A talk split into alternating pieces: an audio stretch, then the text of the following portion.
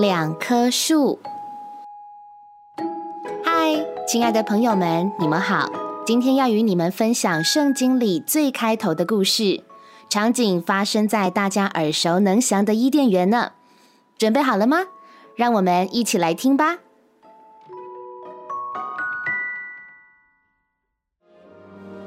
伊甸园里有各样的树，悦人的眼目，做人的食物。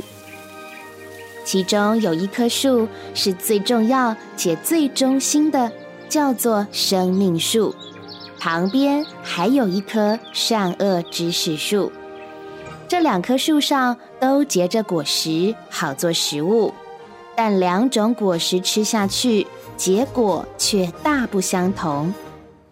这天，神对亚当说：“园中各样树上的果子，你都可以随意吃，但是不可吃善恶知识树上的果子。